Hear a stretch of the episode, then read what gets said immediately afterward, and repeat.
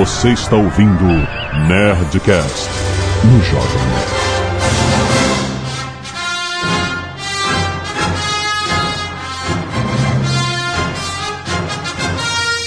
Landa, landa, landa, nerds! Aqui é Alexandre Antônio Jovem Nerd e eu sou o Kaiser Soze. É Sosse. Soze. Aqui é Didi Braguinha e só essa vez, só essa vez você vai me perguntar sobre o meu trabalho. Excelente. Aqui é Beto Estrada e o nome dele nunca foi Jack, sempre foi Tyler Durden. Aqui é o Afonso Solano e. Belo tiro, filho. Qual o seu nome? Murphy. Excelente. Tararararam, tararararam. Aqui é Azagal Freedom. Tá bom. Excelente. Mas sabe que não termina assim, né, cara? Ah, não termina, mas ali é o fim. Sim, nerds, há dois anos atrás nós gravamos o Nerdcast. Que final horrível! Onde a gente falou dos piores finais de filme de nossas vidas. E agora, cara, vamos, vamos mudar a chave e falar de positivismo. Olha aí. é. Vamos falar coisas boas. Vamos falar dos finais fodas de filme. Fala bem de Hobbit 2. Ah, não! É hoje, é hoje. Ai, meu Deus. Vamos para os e-mails. Canelada.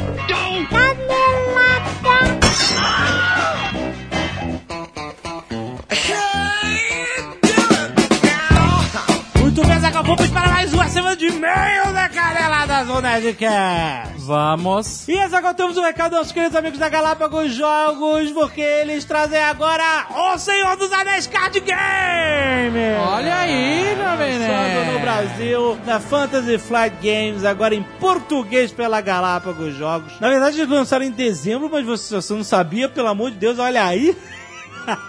Está aí, além de ser totalmente baseado no universo Tolkien, o jogo tem uma característica bem diferente dos outros card games, que esse é um jogo cooperativo. Ó, co-ops, não é isso Que que, fala? é, co-op, que normalmente os card games você joga um contra o outro, mas esse não, você joga com o teu amigo contra o baralho, entendeu? O baralho ele não é o jogador, Ok. ele é o, o que vai acontecer na parada. Jogo base até dois jogadores, ou até mesmo Forever Alone você pode jogar.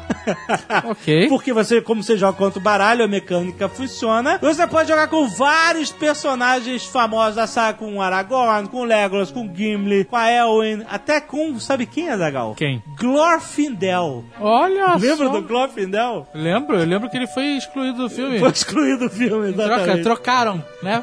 Trocaram Fizeram troca de reféns.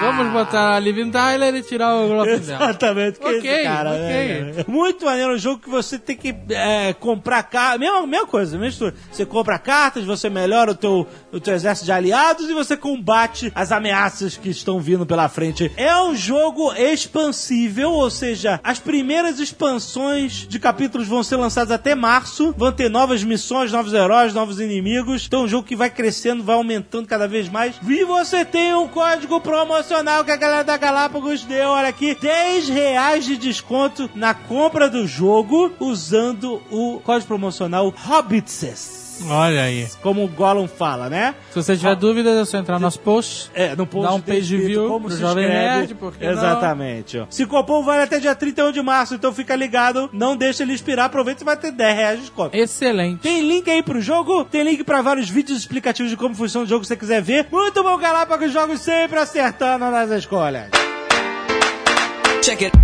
Então, Azagal, nós. Nós estamos de férias. Muita gente acha que a gente tirou férias em janeiro porque não teve Nerd Office, Nerd Player e tal. Mas na verdade, em janeiro tá todo mundo trabalhando, É. inclusive gaveta, pra poder tirar férias É agora. verdade. então a é gente isso. fez isso, eu não sei por que a gente fez assim, mas tudo Porque bem. fevereiro tá mais barato. É verdade. Janeiro é caro. A milhagem. Foi só na milhota. Estamos aí pelo mundo, veja no Instagram, veja por onde nós estamos. Olha aí. Então, o que acontece? Não vai ter leitura de e-mails. é, Vai, na verdade vai. Mas, é. A gente então, pode ler. As pessoas ficaram um pouco revoltadas com o fato de eu não ler mais e-mails de primeira viagem. Sempre, é, exato. Então, assim, eu não me incomodo nem um pouco com isso. Vocês ficarem incomodados e revoltados. né? Na verdade, até gosto um pouco. Mas eu vou dar uma dica, porque eu sou benevolente É, é, em todo o meu esplendor. é. Não escrevam, que eu sou o primeiro e-mail. Ah, Olha o Azagal. Olha aí a dica do Boa Azagal. Dica, Azagal. Não bote isso. E aí eu, o seu e-mail passa. É aquele, eles falam que é o primeiro e-mail com a esperança de que isso seja um. Não é, cara, não é. Eu, eu só dou valor à perseverança. Mas olha só, a gente, a gente achou muita sacanagem não ler no 399 o e-mail do nosso querido Tito Ferrara que fez aquela, aquele lindo grafite que tem a gente com o Sly lá na porta da loja em São Paulo. Então esse vai ser o primeiro, último e-mail primeiro que a gente lê. certo? A gente vai ler agora o e-mail dele. E eu não vou ler, quem vai ler é o Jovem Nerd. Eu vou ler, eu vou ler. Eu manter minha postura. Estou escrevendo aqui pela primeira vez. Espero que seja lido. foi, demorou um pouco, mas foi. Escuto vocês há muitos anos, muito antes do Nerdcast 100. Olha, cara, tá vendo, Azagal? O cara, ouvinte antigo, Azagal. Mas e aí, até aí. Eu não tô julgando o tempo que ele escuta o Não, eu Nerdcast. sei, ok. Eu Mas, tô é, julgando o cara, ele, a sorte. Eu, eu, eu não, eu não apoio a sorte. Eu apoio o esforço, a boa, perseverança. Boa, boa. Bom, deixa eu ler. Ah, aqui. meu primeiro leio ler. Porra, não. Muito bom. Olha aqui, ó. Na agência que eu trabalhava, se tinha um cara que tava rindo sozinho de fone, era certeza que ele estava ouvindo o Nerdcast. Imagino que saibam que são referência em toda agência de design e publicidade. Muito obrigado. Pelo menos as que eu já passei ou as pessoas que eu conversei. Eu acho legal, mas sabe onde eu queria ser referência? Ah, Companhias aéreas. sei. Tu Eu queria queria- ganhar um upgrade. eu queria cara, ganhar- né? exatamente. eu sei, foi Eu foi. queria isso. Eu queria chegar no guichê e o cara falar Azagal e automaticamente meu lugar pro lado 10 pra frente. Sair lá do 48, sabe? é? Exatamente. Dá aquele salto vuu, lá pra frente. Bom, como coloquei na descrição, após sair do mundo das agências, me arrisquei como artista plástico e Caraca. grafiteiro. Parabéns. O cara tinha um emprego e vi- virou o quê? Um um outlaw? Não é o Tiló, grafiteiro é o Tiló. Eu sei, tô zoando. Mas acho maneiro, o cara devia odiar trabalhar em É, escritório. e é- exato. Porque, mas né, pra acontece, trabalhar com acontece. grafite é uma parada completamente não convencional. A publicidade é assim, Azagal. Ou a pessoa é apaixonada forever, ou um dia, cara, o cara não aguenta mais. Mas é isso. Ele teve o seu breakdown e, e virou grafiteiro. E ele fala, sim, grafite escrito com dois Fs. Mesmo porque eles se apropriaram da palavra em, em italiano grafite, que tem dois Fs. Ah, grafite de, de Roma. De Deve ser, Roma. Né, a Roma era toda pichada, Mas lembra? eu não sei se grafite veio de Roma. Ah, veio. Grafite não. Bom, eu não sei. Com certeza veio. Estou nessa quase três anos e, como sabem, a vida em carreira solo é muito difícil. Largar a segurança do salário garantido todo dia 5, 30 dias de férias, benefícios e tudo mais é foda. O trabalho que fiz essa semana foi justamente abordando isso: o acreditar em seus sonhos. Legal. Pode soar um pouco piegas. É, É, é inclu- piegas, inclusive, é falar piegas é extremamente piegas, que ele diz aqui. Mas é verdade. pelo, menos meu, pelo menos do meu ponto de vista. Fazer aquilo que acredita, se arriscar, sair da zona de conforto e dar a cara a tapa. E sabe quem tá falando da polícia que pega ele grafitando e. Não, cara. O cara faz isso com autorização. Representei isso na passagem da menina sonhando. Eu, eu quero deixar, eu quero deixar claro Ah. que eu sei a diferença antes que o Marco Gomes enlouqueça. É que é a ira né? do. Eu sei a diferença entre grafite, pichação É, e vandalismo. Você só tá zoando. E eu sei que o grafite é uma parada feita com autorização, normalmente encomendada, até paga. Exato. Enquanto- Ou às vezes não, mas é Mas, bonito. mas é, dif- é muito diferente de vandalismo e É, essas é coisas. Eu, eu sei, eu sei, Marco. Calma. Solta esse Twitter, cara. Deixa eu curtir minhas férias. Bom, ele fala aqui, ó. Eu representei isso na passagem da menina sonhando ao lado esquerdo do painel, passando pela dedicação representada pelo spray sendo apertado, passando pelas dificuldades da caveira, as realizações representadas pelo abraço e o sucesso representado por vocês dois, já na clássica pose ao lado de Sly. Olha só, e o grafite que ele fez é gigante. É, são várias portas. Que a gente, no, no programa que a gente mostrou o grafite, que tem no link no post, só mostrava essa foto. Ah, sim. E no site dele, que a gente botou o link aí, você pode ver clicando no Jovem Nerd desse programa. Sim. No Jovem Nerd desse programa. Não faz sentido nenhum, mas tudo bem. é, você entendeu. Mostra, tem, né, um Várias portas. widescreen. Isso, Uma isso. tripa gigante, que é enorme a parada. É muito maneiro. Ao fundo são carpas subindo o rio e se transformando em dragão, que é uma lenda chinesa, que também representa dedicação para a mudança. Olha aí que maneiro. Eu só achei que faltou uma parada. O que que é que faltou? Uma águia sem bico. Por que águia sem bico? Porque a águia sem bico é a, a renovação. Ah, que horror, cara. Não, que merda. Sabe essa história da águia que vai pra montanha e, e arranca o bico, arranca as penas e, e nasce tudo de novo? É tipo ah, fênix? esse agora que arranca o bico, pode crer. Não sei, é uma muito sugestão. Você pode Bom, ir lá, voltar e terminar. Não é pra ser nada literal. Quem vê o painel sem essas informações pode ter, inclusive, outras leituras, o que é o legal da arte também. Enfim, espero que curtam a homenagem que fiz e saibam que, além de ouvinte e YouTube Spectator, sou também um grande admirador do trabalho de vocês, de toda a dedicação que tiveram e têm. Podem ter certeza que, além de mim, milhares ou milhões de pessoas, assim como eu, escutam vocês todas as semanas e se inspiram de alguma forma. Continuem com o bom trabalho de vocês até quando tiverem forças. Muito obrigado. Aí ele pergunta aqui, ó. Ah, se puderem me dar uma força a divulgar meu site, com os meus trabalhos, ia ajudar muito. Lá tem todos os contatos, Facebook, e-mails, eh, Instagram, etc. Vai lá, galera, no titoferrara.com. Se você quiser ver a obra dele, além do link aí no post, é titoferrara.com barra Believe in Your Dreams, sendo que entre cada palavra tem um tracinho, Believe in Your Dreams. E tem toda essa arte, esse grafite fantástico que ele fez Ficou animal. e, e- e nos homenageou no meio, né? Mas aí ele é muito maior do que só a nossa homenagem, né? Tem a arte muito mais significativa. Muito maneiro. Tito, obrigado, Eu até cara. queria fazer um, eu queria fazer um graffiti aqui no Nerd Office. Você queria fazer, quer chamar ele pra vir aqui? Fazer um... Então, a, a portuguesa não deixa. ah, vai matar a gente Não deixa, cara. Porra, aí é foda.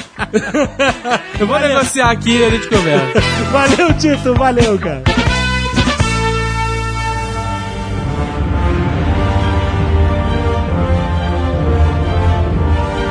Bom, eu quero fazer um adendo ao último Nerdcast, que final horrível e incluir o Hobbit, a desolação de Smaug. Não pode. Ah, vai não, é vou inferno. Não, não, isso. não, olha só, às vezes vocês gostaram, eu sei que vocês gostaram, mas o final, pelo menos, vocês sabem que foi ruim, né? Final sem final.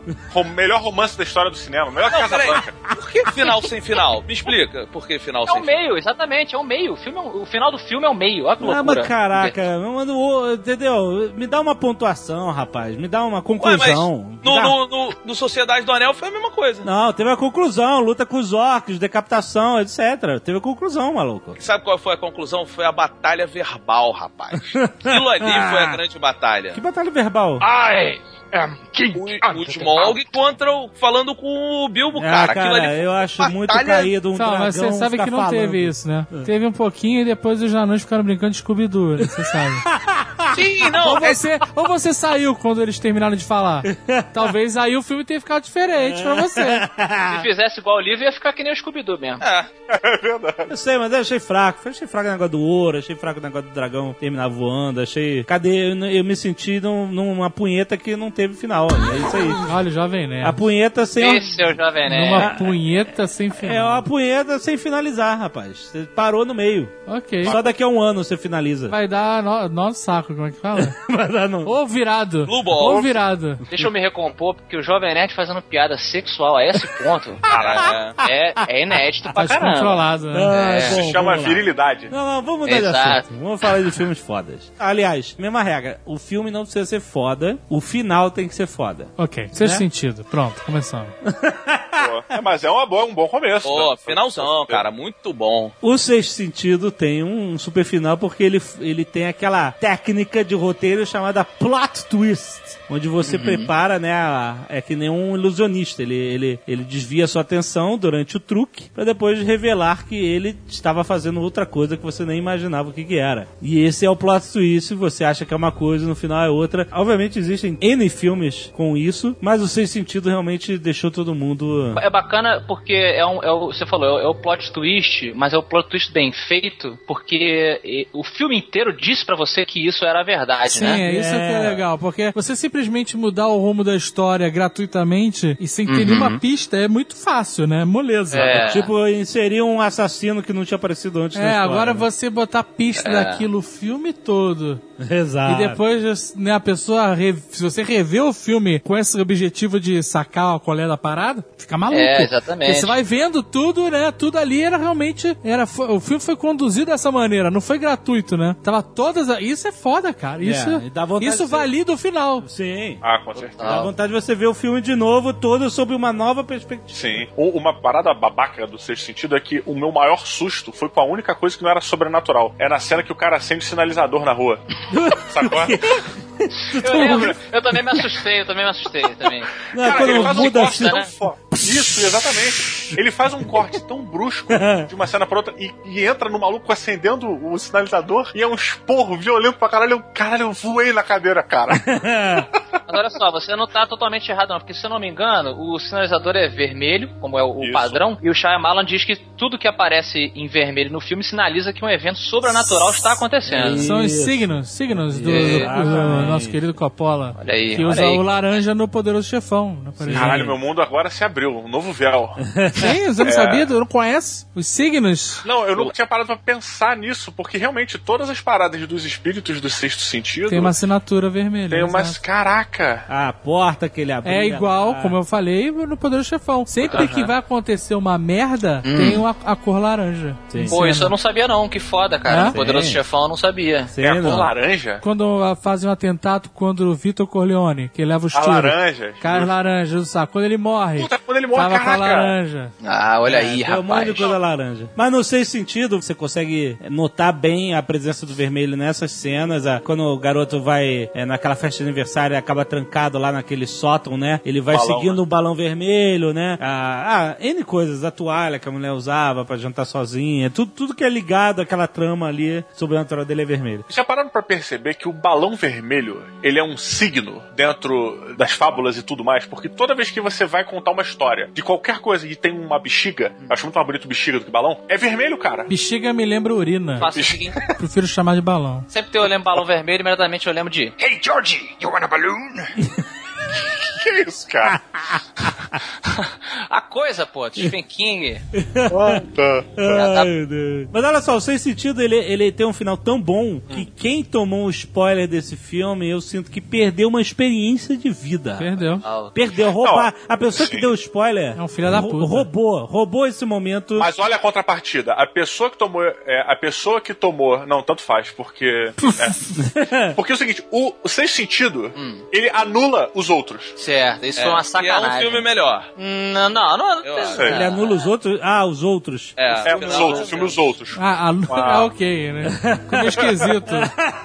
É, os anula os Ah, outros. entendi. outros. Todos os outros, né? Todos os outros filmes são do. Shyamalan, é realmente é o melhor do Shyamalan. Os outros é da Nicole Kidman, hein, Isso, que faz da sentido, Nicole é. Kidman, exatamente. Ele realmente ofuscou o filme Sim. que é muito bom, que é Os Outros, né? Inclusive, eu quase, eu quase, rapaz, tive essa experiência roubada, porque eu tava assistindo em vídeo, depois de DVD, sei lá, na casa da senhora Jovem Nerd, depois de já ter visto no cinema e tal. Tava revendo o filme, que é muito bom. Aí entra a avó da senhora Jovem Nerd no quarto, no meio do filme, ela olha assim, ah, já vi este filme, ele está morto. Ah, Ai, gente, ui, caralho! Ainda bem que todo mundo aqui viu o filme. Puta. Senão, cara, teria sido uma experiência. mas tem umas pessoas que é, é- é uma é inocente esse gesto. Não, É, a foi pessoa- inocente, foi é, inocente. ela não tem noção. A minha mãe também é assim. Ela não consegue. Ela chega e fala: Ah, esse filme é, que- é olha, é muito bom. Pena que esse cara aí no final morre. Porra! Ah, não, mas eu não falei nada demais. Não vai atrapalhar. That was awesome. Trago-lhes um filme que fiquei muito triste quando vi o senhor Jovem Nerd proclamar blasfêmias sobre no Twitter. Olha lá. Me vira Jovem Nerd com sua cara lavadinha, dizendo que Up Altas Aventuras Não, não, não, não. trata-se de apenas um curta com um resto desnecessário. Pô, tá maluco, Não cara. é isso. Peraí, peraí, mas eu quero entender o seguinte: o programa de hoje é sobre finais fodas. Exato. Aonde está o final foda do Up? É verdade, tá só no início. Se fosse sobre É. inícios fodas, aí ele entraria. Eu queria dizer maneira que o contraste do, da primeira parte do filme e o resto é muito grande, entendeu? Eu concordo. Parecem dois filmes diferentes. Você só quer polemizar. e que eu gosto mu- imensamente do primeiro eh, 15 minutos que me fazem chorar e o resto eu acho mais bobo. Só isso. Não foi Então, nada Eu polêmico. curti, cara, eu não acho nada demais o resto do Up, cara. Não, não é ruim o filme, entendeu? Não me Não, entenda entendi, mal. entendi. Bom, vou dizer por que que eu discordo disso. Claro que eu respeito a opinião de vocês, de merda, né? De- Mas. Mas é por que que eu discordo. O final do Up Altas Aventuras, né? O nome aqui no Brasil, ele completa o ciclo de aprendizado do Sr. Frederickson. Aham. A parte inicial, onde ele passa por todo o trauma e ele termina um homem amargurado, preso, né? Dentro da história incompleta dele, ele não Sim. aceita que a história dele foi incompleta. Sim, sim. Ali o ciclo dele não tá pronto. Não, não, não tá. Não tô dizendo que tá, entendeu? Pois é, o final do filme, quando ele vê o livro de recorte da esposa dele e o recado que a esposa dá pra ele, e ele entende que ele viveu uma vida inteira pensando que a história dele tinha acabado. Na verdade, ele deveria ter Sim. vivido tudo aquilo. Então Sim. eu achei esse final muito fantástico, sabe? É, o, é o- é o fechamento do aprendizado do Sr. Frederico. Eu acho, eu concordo com você. É bonito. Entendi. É, mas eu acho que poderia não ter cachorros falantes, um Zé Pelim maluco, entendeu? Uma casa nas costas. Só isso, entendeu? É, ele não poderia ter aprendido isso num curso à distância? Ah, não, não, bem. Não, com um negócio de autoajuda, né? Não, eu Ele podia ler um livro do Paulo Coelho e aprender isso. É tudo. isso, isso, cara, não adianta. Pô, isso, não. isso é gosto, é gosto, entendeu? É verdade, é não tem- verdade, mas É é que, nem, é que nem, por exemplo, Ferris Bueller Day Off. Ah, pronto. Ei, pronto. Eu ia assistindo, eu ia assistindo o É, Emily pois Show. é. E aí, Obrigado. o que, que eu me Obrigado. deparo? Ah. Quebra de contrato. Falando mal de curtindo a vida doidada. Cláusula Olha. 7, artigo 3. That was awesome. Eu vou trazer um, um filme que eu, eu também vou fazer um, um pequeno Ai, meu Deus. disclaimer, que é o seguinte. Lavando roupa. O nosso querido Tucano, ele insiste que o nome do Tyler Durden é Jack. E não é. Jack Não é. é. só um João ninguém. É um John Doe da parada. É, exato. Mas eu trago o final do Clube da Luta, cara, que ele É mudou maneiro. no filme o final do livro e o próprio autor reconheceu, falou ficou muito melhor do que o meu final. Interessante isso, o cara. Clube da Luta é um filme que eu tive muito preconceito a minha vida inteira por causa da minha experiência no cinema. Hum, Como vamos, assim? vamos Que dividir eu isso. fui num cinema merda. Star Ipanema. Nossa, o E cinema o do... cinema tava. Era uma galeria em Ipanema e tava nas O últimas. cinema do show de Coca-Cola. Sabe quando derrama a Coca-Cola no chão? Pra e aí sempre, seca né? o líquido. E aí fica só o açúcar e o melado. E aí você pisa e faz crack, crack, crack. Era assim o chão do... Cara, e a projeção foi lixo, o som era uma merda, tava quente, tudo foi ruim. É. E aí eu saí cha- achando o filme uma merda por causa disso, sabe? É mesmo? É, não, aí anos pra superar essa porra. Não, o Clube da Luta é um filmaço com um final muito bom. Com o certeza. final é com animal, certeza. né? A destruição das empresas. A gente pode dar spoiler, né? A gente tá aqui pra dar Claro, spoiler, né? claro. O fi- a destruição das empresas é muito simbólico aquilo. Ele tá destruindo o capitalismo através das empresas, assim. Ah, É- mas. Ele está esse- eliminando o crédito, que nos Estados Unidos É, pois é. o, o American Way.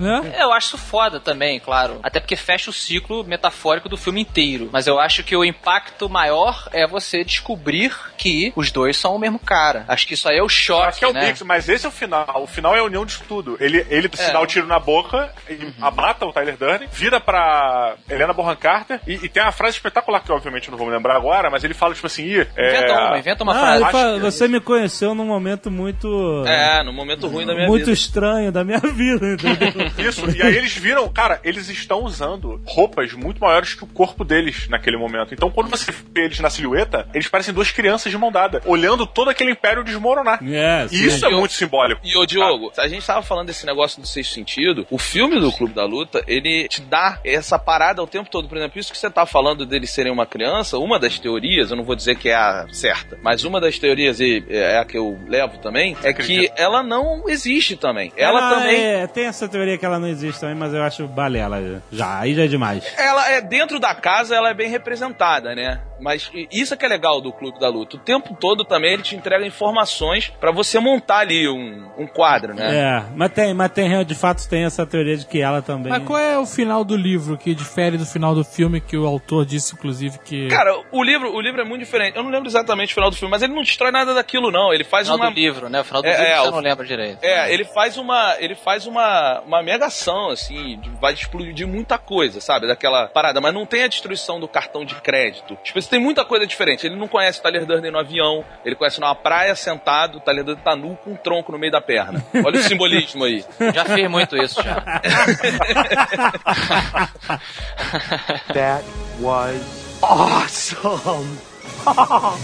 Cara, um filme que eu acho que o final é inacreditavelmente do caralho é A Bruxa de Blair. Puta! É, bem lembrado. É, a Caralho. bruxa de Blair. É um- Porra, aquela cena, eles entrando na casa e vão descendo pro porão É. atrás do maluco e É caralho, uma correndo. curva dramática bem, bem acentuada mesmo no final. Pô, cara, aquelas mãozinhas. As cara, mãozinhas Aquelas de criança mãozinhas. na parede é foda, né? Porra, você tá E maluco. aí dá de cara com o moleque virado pra parede, que essa que era a parada, né? Que o cara obrigava as crianças a ficar de, de costas pra de costas. até né? arrepiei, maluco. Puta, é bem assustador.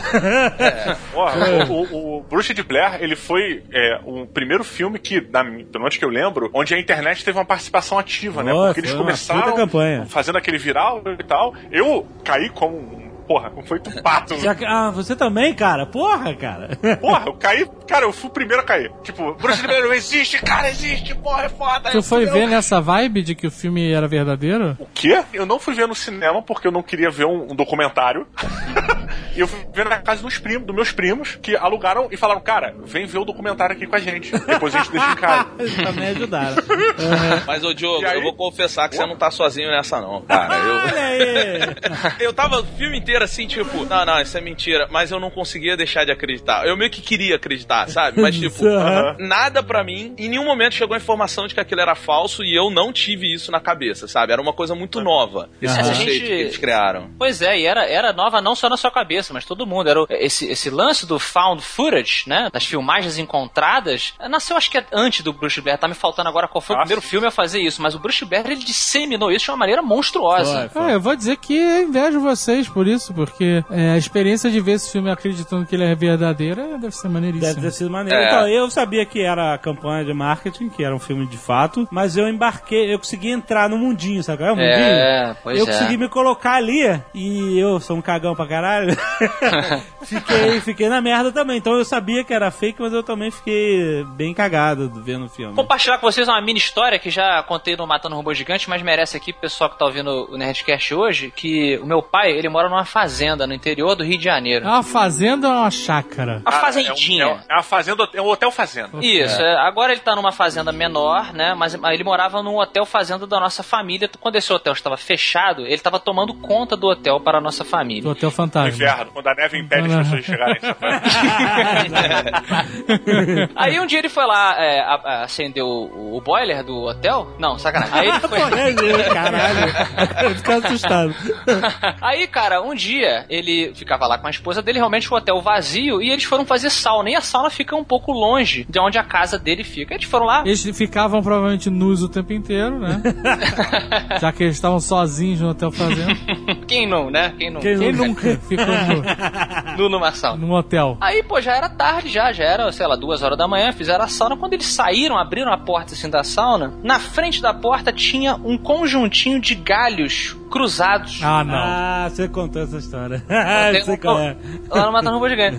E eles tinham visto o Bruxa de Blair um dia antes. Nossa. Nossa, que merda. Foi bem na época do lançamento. E aí ficou aquele negócio, um olhando pra cara do outro, tipo, porra, você- você fez isso aqui e tal. Não, não, não foi. Pô, E aí, aí aquela, ele falou, meu filho, foi a primeira vez que eu, eu me vi num filme de terror, onde a pessoa não acredita que aquilo tá acontecendo. Aham. Cara, a gente viu um filme e tal, e ficou aquela discussão, papai, não, vamos pra casa. E foram pra casa cagados. Chegaram lá, passou um tempo, ligou o, o, o, o caseiro, na verdade era o jardineiro, e falando, ah, seu Afonso, eu cheguei aí já faz um tempinho, vi que o senhor, o senhor estava na sauna e, e deixei um montinho de galho ali pra avisar que eu tinha chegado. Aí meu pai, cara, como assim? Quem faz isso? Quem deixa um montinho de galho pra avisar? Deixei o fígado aí no, no chão sangrando. Ai, meu seu Deus maluco. do céu, que tipo de.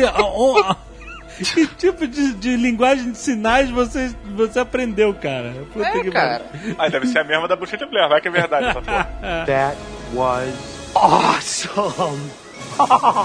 Nessa linha do Bruxa de Blair, tem um filme meio merda que eu sou muito alucinado nesse filme, alucinado de pavor, eu tenho um pavor desse filme, que é o filme do Silent Hill, cara, do jogo incrível, que tem aquela adaptação com o Boromir até, né? Ou tô É verdade, confundindo? Boromir. E o né? final, qual é o lance? Ah, afinal, O não é fi- bom, não. Pô, cara, o final, quando elas saem de Silent Hill e voltam Ah, pra depo- casa ah, tá. Depois do. como fi- fantasmas, tipo, aquilo, quando aquilo aconteceu, cara, na boa, foi a primeira vez que eu fiquei sem dormir durante muito tempo. É pensando, pensando naquilo, imagi- e um dia assim, imagina se eu morrer e não perceber que morri. E voltar pra minha vida e achar que o mundo que mudou. E vai ser esse loop eterno. Eu tenho pavor disso. Quando eu dirigia bastante em estrada, hoje em dia eu só dirijo em cidade, né? Eu era um motorista audacioso, vamos dizer assim.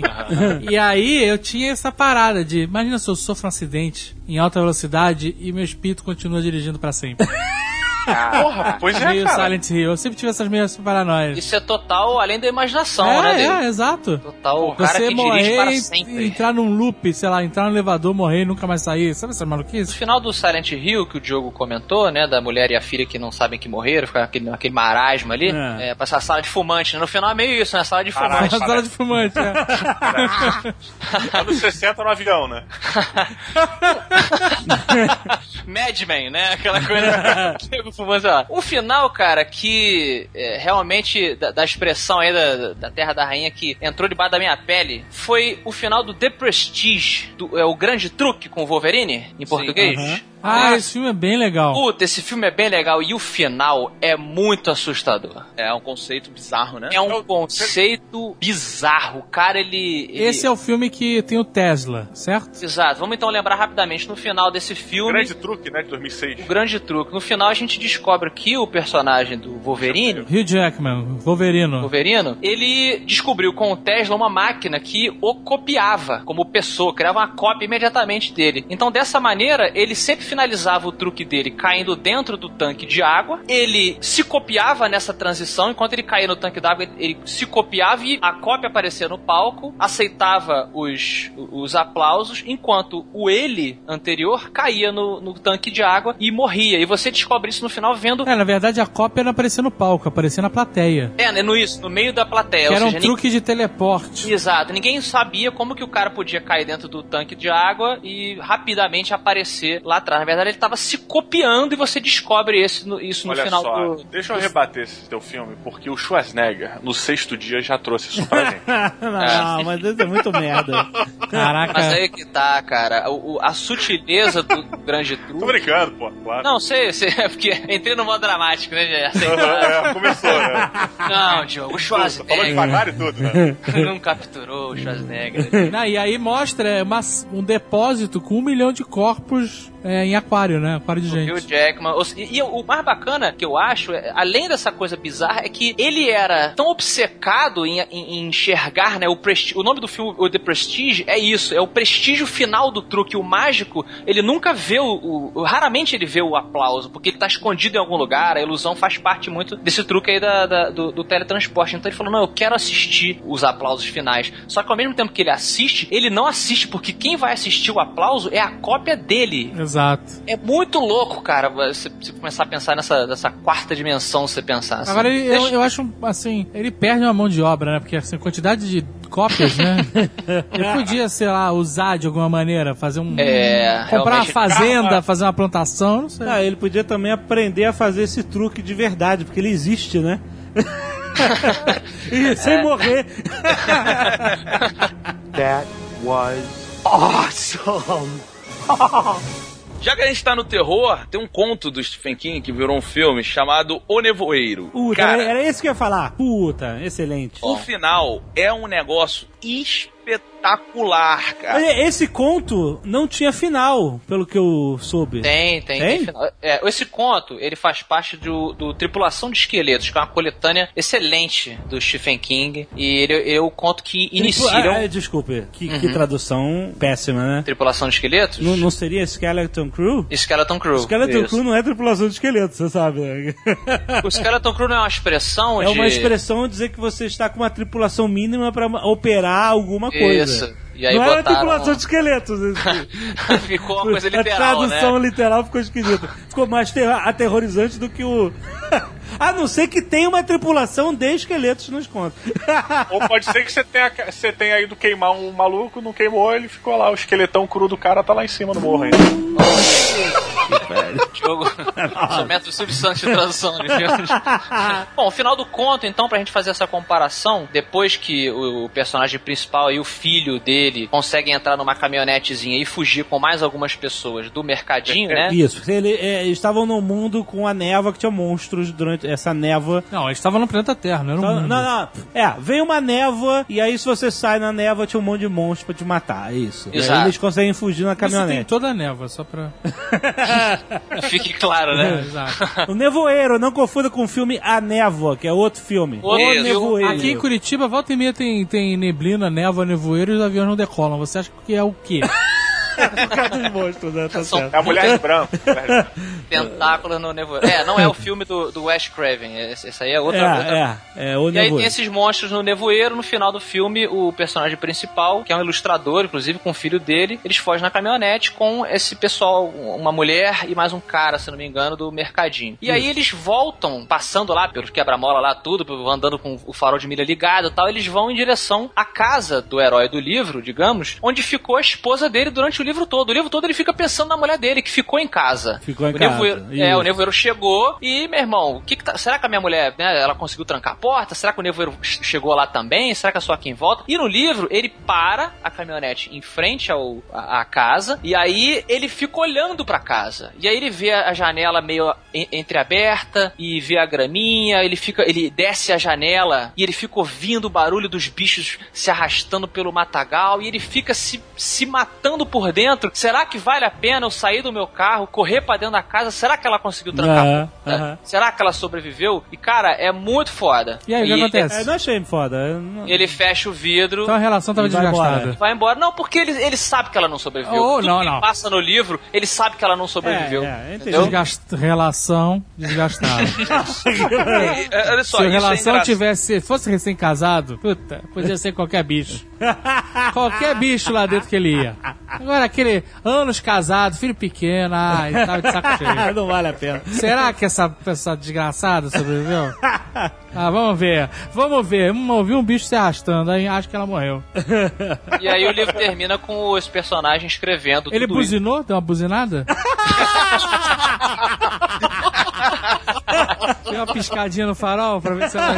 Não, né? Ele Ok. fez, ele fez, cara. Não tinha como. E aí o livro. Nunca tem, nunca tem. Ele termina escrevendo que tudo que aconteceu num, num bando de papel assim, eles estão numa casa que eles encontraram, uma outra casa, um depósito, não lembro E direito. essa tava vazia, né? Essa tava... A dele não. Essa tava, mas aí assim, cara, a gente vai continuar seguindo aqui e vamos ver até onde esse nevoeiro foi. Será que ele tomou conta dos Estados Unidos inteiros? Será que ele só tá até aqui e tal? E aí o livro termina assim. Agora, Beto, fala como é que é o final do filme. É, cara, isso é interessante, porque assim, eu li recente uma biografia do Stephen King e ele fala que uma coisa nos livros dele que ele sempre gosta de deixar no final. Você leu uma biografia so- so- interessante, eu vou aproveitar e fazer uma pergunta. Ele fala nessa biografia que ele destruiu Lost? Não, não, para a com ideia isso. merda dele? Caraca. Ah, o que, que ele fala na biografia?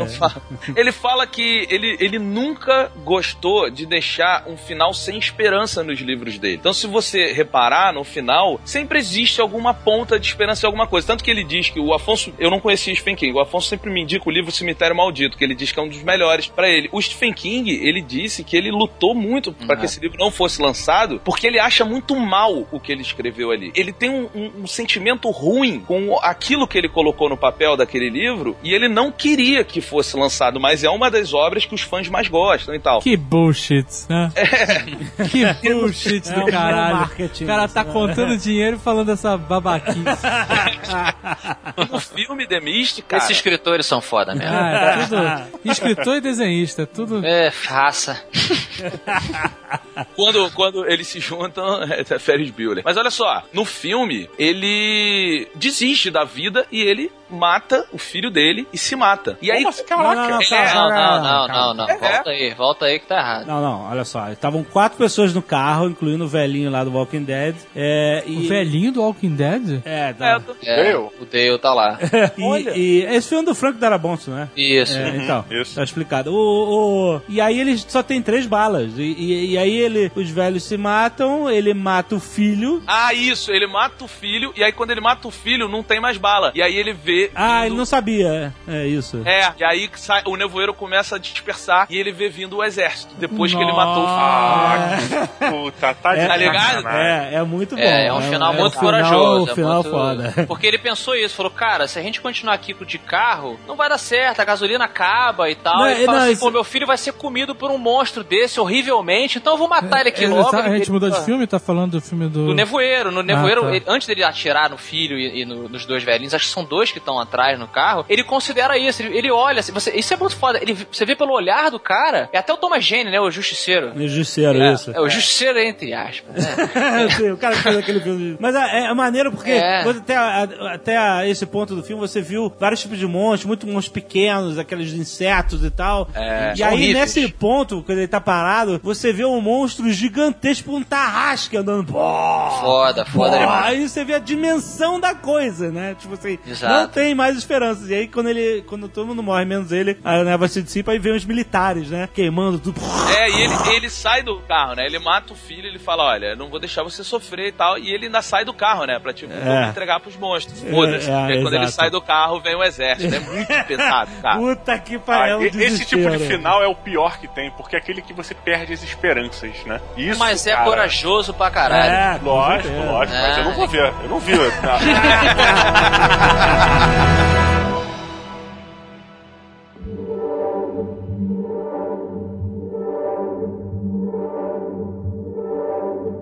Pra mim, o grande filme do Jorge Romero, A Noite dos Mortos Vivos, Pô. tem um final inacreditável. Por favor. É aquele filme da casa, preto e branco, né? Onde tem. Porra, já começa que tem. Na, pra época tinha um negro como protagonista. Né? Sim, sim. E eh, o, a casa toda, ele, os zumbis tentando entrar, aquela porra, nego vai pro sótão e morre nego no sótão, morre mundo, sobra o cara, o principal. Sim. E aí ele meio que fica naquela, e agora, porra, sobrei, caralho, graças a Deus. E aí ele ouve um barulho lá de fora da casa e ele vai olhar entre as frechas da janela. Quando ele se mexe, ele toma um balaço na testa e morre. Pá, é E porque... acaba o filme, Não, cara. porque assim, você via no rádio, na TV, que existia um, um grupo de do xerife, mas É. sei lá o que, eles estavam matando os zumbis, estavam andando juntos e matando os zumbis, um super grupo de sobreviventes, né? Uma milíciazinha, Uma né? milíciazinha, exatamente. Você fica vendo só isso, isso acontecer. E aí ele tá na merda, nessa casa, essa fazenda, com esse grupo de pessoas, todo mundo vai morrendo e tal. E ele sobrevive. E quando ele vai, esse grupo chegou na fazenda e mata o cara. E eles Pode vão tirando crer. os corpos. E aí vê, você vê os créditos de filme, com eles tirando os corpos e, e jogando o corpo dele na, na montanha de corpos pra queimar, como se fosse mais um zumbi, né, cara? Você... Pois é. E esse foi o primeiro, acho que foi o primeiro filme que, desse de terror, que, que tem esse final angustiante, que, que é. todo mundo se dá mal, que aliás é uma, né, é normal hoje filme de terror terminar assim, todo mundo se fudendo, né? Não tem a mocinha que, Depois que tava aquela bomba atômica ridícula, mas levantou. Porra, não, peraí. O final da Volta dos Mortos-Vivos é irado, cara. Ah, cara, porra, o filme que congela e, e fica um frame estagnado. Aí é porque é a linguagem da época, né? Mas, porra, o filme tem um final maneiro. Os caras ligam lá pro número que tava no tambor, e os militares vão e explodem tudo, maluco. Pô, é um final maneiro. É, é, é, eu diria interessante. Se é É maneiro, cara. Você não espera por aquilo. uma bomba, né? Mesmo porque no final, no final mesmo, não adianta nada a bomba, né? É. Porque é. tem uma chuva tóxica e, e que, que faz os bichos voltarem de novo, o cemitério novamente. Eu acho maneiro o final desse filme. Eu ia citar ele, inclusive. Ah, olha aí. Pô, é, Justo. é engraçado. Eu, eu, eu gosto, na verdade, muito da Noite dos Mortos Vivos, porque toda a construção, da, a caminhada do personagem da Noite dos Mortos Vivos, ela é uma caminhada de redenção, de certa maneira, né? Então quando ele vai guiando pro final, tu, puta, agora sim, agora acabou. Tu tá naquela tensão, porque o cara está confinado numa casinha, cara, com uma porrada de negros se transformando em zumbi. E aí termina com isso, cara. É, puta, é tipo uma facada nas costas. Eu me senti, puta, eu queria matar o Jorge Romero, cara. Falando em final de filme antigo, a gente não pode deixar de citar o Planeta dos Macacos, tem um final clássico. Puta que É pariu. verdade. Damn you! que é justamente que tem um plot twist que hoje já é famosão. Todo mundo nasceu vendo essa cena da Estátua da é. Liberdade enterrada na praia. Que você passa o filme, mas na verdade, você- se você não soubesse, você passaria o filme inteiro achando que o astronauta caiu num planeta dos macacos e com seres humanos. O que, o, o que é estranho hoje em dia. Seria mais difícil de você aceitar que o, o cara foi para um planeta estranho que tem humanos que não falam e macacos que falam. Sem fazer nenhuma ligação com a Terra, sem ter nenhuma ligação evolutiva com a Terra, entendeu? Seria estranho você pensar isso, mas parecia então quase que uma fábula, né? Do astronauta chegar nesse planeta onde tudo é bizarro, tudo é invertido, mas no final ele descobre que ele está na Terra mesmo, é, que se passaram, sei lá, 50 mil anos, um negócio assim. E cara, isso aí, isso aí é, é meio que foi adaptado porque no livro, o legal do livro é que é o seguinte, você começa com um casal no espaço Diferente. e eles acham uma mensagem. E a mensagem é toda a história desse humano. Aham. E eles vão lendo a história desse cara, se impressionando e tal. E no final você descobre que esse casal no espaço são dois macacos. Entendeu? Ah, que Olha, caraca. É. Eu não sabia disso. Esse aqui é o lance, assim, do que eles mudaram, mas mantiveram a surpresa, né? É Aham. só o Afonso que prefere o filme do Mark Wahlberg? Não, não, Ah, não. ninguém prefere. Não, é sacanagem. Caralho, meu irmão, por um momento tu entrou na minha lista negra mesmo. Não. Vai tomar no porra. Não, tu tá maluco. That was awesome. Já que a gente tá no passado, pô, e o final de Psicose? Por favor, né? O sinal de O psicose. fi- Psicose, o filme inteiro é muito bom. Pois é. ele tem até hoje, toda, toda uma. Assim, Ah, psicose é uma obra-prima. é, você, ele tem toda Sim, uma sim. linguagem cinematográfica. Por exemplo, a mulher começa o filme usando branco e depois passa a usar preto, que ela mudou o caráter dela. Tem toda essa parada de linguagem subjetiva na história que é bem maneiro e tal. E toda a genialidade da, né, de uma história que é até bem simples, na verdade, né? É verdade. Vocês estão falando com certeza do filme do Vince Vaughn, né? É. E daquela lésbica que mostra o cu na, na cena do chuveiro, né? Que isso, olha aí. Mostra o cu, não lembra? É, o, Aparecem o dois Kevin ralos. O Kevin Smith é obcecado por essa cena, inclusive. Ai, meu Deus. Fala direto dela no. Ele é obcecado. É, ele, ele, eles chamam de. Como é que é? O Starfish da. N. Reis. N. Reis. Mas isso é sério? Assim, o, o Kevin Smith. né, Aparece fala o brioco. Peru e bunda, né? O Kevin Smith é isso. Peru, bunda. É, É, Esse é o Kevin Smith, assim. E apesar de eu gostar do podcast dele e tal, mas as piadas dele são sempre esse tipo de coisa. Olha, eu gozei na sua cara. É, se- é sempre isso. E aí ele é obcecado, cara, por essa cena, porque ele fala que, ah, dá pra você ver o ânus da Anne Reis. Tipo, pô, legal, cara. Bacana, né? Dá mesmo, cara. Que que eu... Ah, eu, cara, olha só. Meu Deus. Eu tava, eu fui ver esse filme no cinema. Hum. E aí eu tava assistindo. Ah, porque eu queria ver no Psicose. Eu falei, vai que. Sim, mas não é um filme ruim, não. Eu não acho É? ruim, não, cara. E aí eu, opa! Pô, teve um Vou ano. Vou googlear agora, sem o Safe Search. Opa! Fantástico final de, de Psicose, né? É, é assim, engraçado que o, o Psicose ele tem dois finais assustadores. O primeiro onde você descobre que ele é a mãe, e o segundo final assustador quando ele, ele faz o seu mini discurso para si mesmo, lá já preso, né? Com aquela vozinha, eles nunca vão descobrir que eu ia fazer mal a uma mosca. Tipo, ah, meu Deus do céu! O cara é muito maluco. E, e nessa onda também, o final do Sexta-feira 13 pode entrar, né? Parabéns, isso, bem lembrado. Sexta-feira Pô, 13, cara, refresque minha memória. É. Vamos lá. Primeiro, sexta-feira 13, começa como um filme de assassinato na- no, no campo ali, né? No- É o homem do, do saco de papel, né? Não, aí que tá. Ele não, não tem homem de saco de papel, não. O primeiro, sexta-feira 13, começa a morrer as pessoas lá no Crystal Lake, na colônia de férias É. que está para abrir. E eles, ao longo do filme, vão contando a história do Jason, que morreu afogado no lago Crystal, lá, Lago Cristal. E aí, isso vai construindo na sua cabeça que, porra, quem está matando esses adolescentes fornicadores é, ninguém menos do que o moleque que morreu afogado ali, deformado. E no final, é a mãe do Jason. É, a mãe dele é que É isso aí, é isso aí, pode crer, é verdade, lembrei. Vingando dos moleques, né? É fantástico, Vocês não, bem vão, lembrado. vocês não vão explicar a, a, a origem da gíria do saco de papel? Não é uma gíria, porque ele, ele usou. Foi o que no segundo filme, Afonso? É, a partir do segundo filme, É. eles, o Jason realmente aparece e ele usa um saco de papel. Tem até um action figure dele aqui com um Antes saco. da máscara, cara. Caraca, que zoado que é a continuação do Jason, né? Mas viu, sabe, a, a bem Não, verdade, a, não é- a história inicial é maneira, né? Ela É. te leva pra um caminho e depois mostra que era outra coisa. E no segundo, foda-se, né? A gente quer ganhar dinheiro com essa merda, foda-se essa história. mas eu acho que o ato maior de queremos ganhar dinheiro é, que- é quando o Jason finalmente morre, era pra série ter acabado. Aí algum estagiário falou: e se ele não morrer? se ele fosse pro espaço voar, cara. Isso é demais. Nossa. Mas aí já pulou o tubarão. Aí começou a ficar. O Jason vai a Nova York, lembra desse? É, isso é Pô, muito bom. demais. Eu fui no cinema e eu. Adolescente é uma merda. É um. Você, você é adolescente, tá ouvindo a gente, desculpa, mas você no futuro, se você sobreviver à adolescência, você vai perceber o quanto merda você era adolescente. Todos nós aqui já fomos adolescentes. E Temos essa consciência. Eu fui ver Jason vai a Nova York, adolescente, eu urrava no cinema. Achando- Quando o cara soca a cabeça daquele negão É. metido a boxeador e a cabeça do cara sai voando, puta que pariu, meu. Joguei saco de pipoca lá na frente. Vestiu um saco de pipoca, né, na Vesti, cabeça. botei Ó, a cabeça e virei o Jason da pipoca. O Jason engordurado. É filme merda, cara, demais. É muito Tu acredita merda. que eu nunca assisti nenhum filme do Jason, nem do Fred Krueger? Olha aí. Olha aí, cara. Eu o não, Fred é Krueger assim, eu, eu já vi alguns pedaços no SBT. Cada emissora tinha uma franquia diferente, né? O Jason era da Globo. É verdade. o Fred Era- Krueger era, da Globo. SBT. Isso aí. é Não, mas será que esses eram os termos do contrato? Tipo, olha, É, o Jason não é sei. da, da manchete. Fizeram um acordo de fica- cavalheiros. E eu lembro que eu nunca me.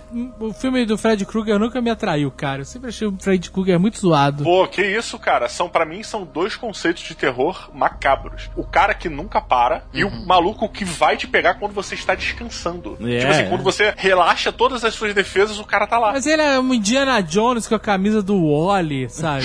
É, ele é o... Ah, puta, cara. That was awesome. O meu filme de terror favorito, Beto Diogo já sabe de cor, mas O Enigma de Outro Mundo. Ah, excelente. The Thing de 1982 também é uma refilmagem de um filme antigo, dos anos, acho que 50, que por si é baseado em um conto chamado Who Goes There? Quem, quem vem lá? Aham. E esse de 82, que é com o Kurt Russell, né? Sem seu eye patch do Snake. É, Não me vá falar mal de Snake Plissken. não, não falei. Tô falando que ele tá sem o eye patch, calma. Ah, sim, não, porque. calma, De você, você é o cara que gosta de contrariar o mundo. Ah, e aí eles são uma equipe de pesquisa lá no Ártico e eles acabam se deparando, resumindo bem, acabam se deparando com uma forma de vida vinda do espaço que copia as pessoas que ela mata. Então começa esse jogo. É o Venom de verdade. É, é, é, O ele é mais- Venom, o Venom não vai te dar superpoder, meu irmão. Ele vai te zoar daquele jeito. a criatura ela copia a pessoa e faz, fica lá mimetizando a sua identidade e tal, e fica aquele jogo de será que você é ele? Não, eu sou eu, mas é eu não sei se tanto você Venom é que faz uma boquinha na, na barriga do velho. Essa cena é demais, cara, da, da autópsia. E, cara, o final do, do, do Enigma do Outro Mundo sobra o Kurt Russell e o negão lá, amigo dele, onde eles explodem lá o, o monstrão e tal. Inclusive tem uma cena, pra mim, a melhor, eh, melhor resposta a monstro, porque o Kurt Russell chega assim, o monstro se revela, é uma montagem de todas as pessoas que ele copiou, aí o monstro vira pra ele e faz um... dá um gritão, aí o Kurt Russell olha pra ele assim, com a dinamite na mão e fala assim, well, fuck you too. E, e taca a dinamite.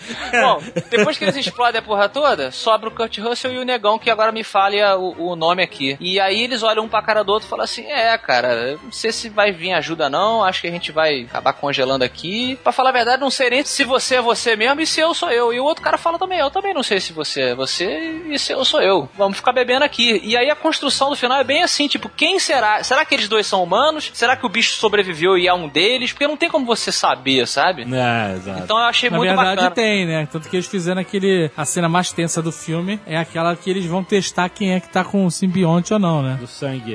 Ah, sim, do- do sim, sim. né? Que eles É. amarram todo mundo e ficam fazer aquele exame de sangue do inferno é, esquentando o sangue. Puta, essa cena é muito foda, cara. Muito foda, muito foda. Mas acho que eles nem querem saber, né? Ficou uma coisa. Ah, meio- naquele, naquela situação não dá mais, né? Não dá mais, é, tipo.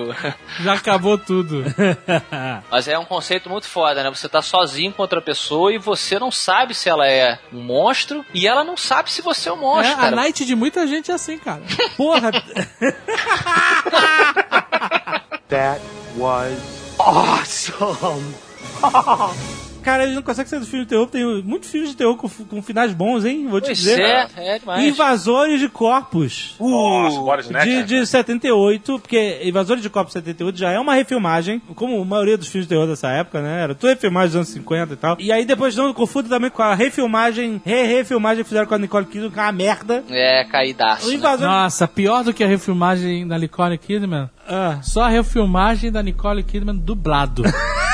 Eu tava passando outro dia. Tá liguei passando, até- puta. Eu, nossa senhora, cara. O, o The Invasion dublô. of the Body Snatchers, é esse aí. Com, que é com o Donald Sutherland, o pai do Jack Bauer. Fantástico. E, Fantástico. e, o- e os Na verdade, ele é alienígenas... pai do Kiefer Sutherland. Ele é o pai do Kiefer Sutherland, sim. Mas o, o, o maneira é que o, o, né, os, os alienígenas lá eles infectam a, a pessoa, você passa a ser um, um zumbizão, né? Um zangão deles, um negócio Zangão assim. é melhor, é boa, bem, bem, bem E, colocado. e- e quando eles veem um, um ser humano que não está infectado, eles apontam e ficam. Puta, dando isso é aquele bizarro. grito escroto, né? Demais. E aí ela é, a mulher e o, e o Donald Sutherland ficam fugindo o filme todo, aquela coisa, as pessoas vão morrendo. E aí no final eles se separam, né? Eles não tem um negócio desse? Faz muito tempo que eu não vejo. Sim, eles, eles marcam pra se encontrar. Marcam num- pra se encontrar, exatamente, no lugar que eles separaram pra sobreviver. Uma coisa, e ela chega, quando ela vê ele, fica feliz, de repente ele olha pra ela e faz. Caralho, arre- arrepiei, arrepiei aqui. É só um filme sobre asmáticos severos, né? Só isso. é muito foda que você não esperava essa. E é engraçado que ela fica gritando assim. Ah! Ah! E ela bota a mão na cabeça. Ah! Tipo assim, né? sai correndo, pô. Ela não tem mais o que fazer, cara. Ela fica na merda. Ela Mas é um fica na excelente merda. Final, excelente final. Boris Snatch, invasores de corpos de, de 78, muito bom. That was awesome.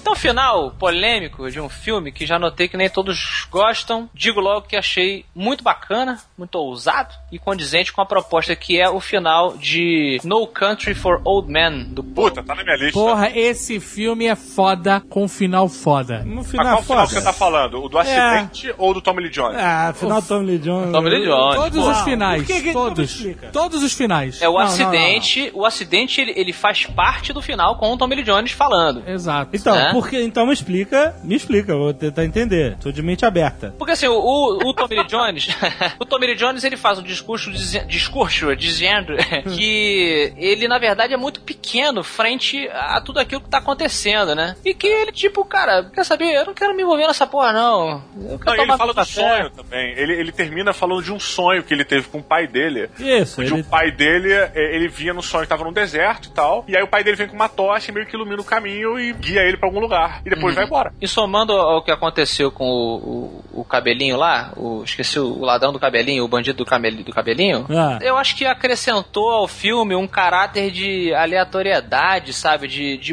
de mundano também. Aquele cara fazia parte de um esquema tão horrível, É. mas ele sofreu um acidente tão, tão mundano, tão ridículo, como se dissesse assim, ele também faz parte, sabe, dos As acontecimentos. regras atingem É, não, É, é, sabe? isso eu acho ok. Eu só não entendo o sonho do Tommy Jones. Tipo assim, Não, eu não sei, eu, eu, eu, eu não sei se existe um significado super metafórico aí em, em cima disso. Isso aí eu também Sabe, sabe o que, que parece pra mim? Hum. Parece o, o Caruso que faz as charges no Jornal da Globo. Caralho, Que peraí, ele, não, ele não, fala não, assim, não, não, ele não. só termina assim, daqui a pouco a gente volta. Esse é o final da piada. Então ele falou assim, olha, o, o Tom Lee Jones, eu tive um, um sonho maluco, meu pai, isso aqui, daqui a pouco a gente volta. Fim de filme. Não, rapidinho, olha só. Eu quero fazer uma, uma parte aqui. Eu quero mandar tomar no cu as- as- essa charge, cara. Que merda. Caralho, meu irmão. Isso é o que eu chamo de easy money. O cara, meu irmão, vai tomar no cu essa porra, cara. O cara bota um estagiário pra fazer essa merda, faz uma locução merda. Ah, caralho, meu irmão, a TV tem que morrer mesmo, cara. Te- Isso é a prova que a TV tem que morrer, essa merda dessa charge 3D dos anos 90. Puta que ódio que eu tenho disso, cara. Daqui a pouco a gente volta. É, daqui a pouco a gente volta, eu vou ver assim. Vai criticar a zebrinha também, né? Tá, O filho, o filho Pô. dele gosta da gente, cara. Aí, que merda. E- Gosta? Too late. Agora eu já descarreguei. Mas ele não tem nada a ver, o filho dele é gente Não tem. boa. Pô, teu pai pode fazer melhor, cara. Nem deve ser o pai que faz. Alguém faz, ele só lê essa merda. Fala pro teu pai parar de assinar essa porra. Deixa eu Às dar vezes ele pseudo- ganha uma grana boa, aí pô, foda-se também, né? Deixa eu dar pseudo-explicação aqui pro Onde os Fracos Não Tem Vez. É, a- o- quando eu vejo o final do Onde os Fracos Não Tem Vez, eu vejo como uma ótica completamente invertida do andar do filme. Porque o filme começa, uma coisa rotineira, vai pra uma parada inacreditavelmente impossível e uma caçada surreal. Começa que o cara mata as pessoas com uma pistola de ar comprimido só com ar. Ele, ele tem o crime perfeito ali, você não tem como saber, entre aspas, quem é que tá matando a pessoa. Porque não tem bala, não tem balística, né? Por não, é só um buraco na cabeça. E quando termina o filme, ele dá um contraponto da realidade. Tipo, e amanhã é mais um outro dia. E eu acordei e de repente eu acordei. Porque ele termina com a palavra. E aí eu acordei e termina o filme. E daqui a pouco a gente volta. Não. Mas, mas isso, isso dentro do conceito do filme, cara, ele te bota de novo no eixo e continua. É, ele quer dizer pra exatamente. mim é assim: a vida é feita de momentos inacreditáveis, mas você sempre volta pra rotina. É, Eu sei, com o eu Diogo, é entendi. por aí que eu, que eu Aqui, Não, e o final, o final do filme, que ele passa o filme inteiro naquela porra daquela perseguição, vai mostrar o que vai acontecer Pô, e tá, tal. cara. E aí no final ele te priva disso, né? Ele não te mostra. Quando você chega lá, o cara já tá morto. Ah, isso também né? é demais, O outro tá é. fugindo. E, é, e é, é isso, cara. É, tipo, a vida é, é, é no big deal, sabe? As coisas acontecem e você às vezes não vai estar lá pra presenciar elas. Parece aquele filme Marcas da Violência do, do Exato. Aragorn lá, do David, né? Que ele é um ex-mafi- um ex-mafioso e, e ele tá... um, um ex-mafioso. Ele, eu ia falar ex-máfia, mas é um ex-mafioso, ele, ele tá na vida, no, tentando viver a vida normal e aí ele acaba voltando pra, pra vida da violência e no final ele, ele volta pra vida normal, né? Mas assim, Então- isso, não, isso não seria exatamente o que o Diogo falou, a explicação do, do nome do filme, que assim, cara, o mundo é feito pra gente grande. Essas coisas acontecem. Você vai lidar com situações bizarras na sua vida e você tem que acordar pra continuar a vida amanhã. Não é isso? É, é, eu acho que é isso. Eu gosto desse filme, apesar de eu ter falado mal do final, eu gosto desse filme. Sim, Ele sim, é muito entendi, bom. entendi. Mas é percepção mesmo. Aqui não É. adianta a gente falar que é ou não é. Eu fui ver esse filme com a portuguesa, ela odiou. odiou o final. Odiou, assim, porque o filme, né, dá a entender que não tem final. Aham. É, ela ficou putaça e eu tava vibrando foda. não, é mais... Principalmente pela interpretação do Javier Bardem, que é sacanagem. É sacanagem. Nossa, né? nossa. O, o que eu acho foda também é esse filme ele é de uma levada muito daquele filme do Clint Eastwood com o Tim Robbins, é, não sei o que lá, é Lobos, Meninos de Lobos. Puta, Que, é. Porra, tem um final desse meu. Esse filme é que você é, é o filme da categoria Vou te jogar na merda. Pô, né? sim. Você vai entrar maneiro, feliz com a pipoquinha, vai sair fudido, arrastado, saindo uma marca do cinema, né, cara? É, é um filme que tem um final também, eu tipo, caraca, cara, não, pelo amor de Deus. E voltando ao Onde Fracos Não Tem Vez, tem uma parada no Onde Fracos Não Tem Vez que eu acho impossível, que é o nome da porra do Josh Brolin, que é Llewellyn. Eu nunca consegui pronunciar. Cara, eu nunca consegui falar. Nem no filme eu consegui, eu só sabia que a mulher dele se chamava Carla Jean e eu falava que era o marido da Carla Jean. Só isso. o marido daquela gente. Filme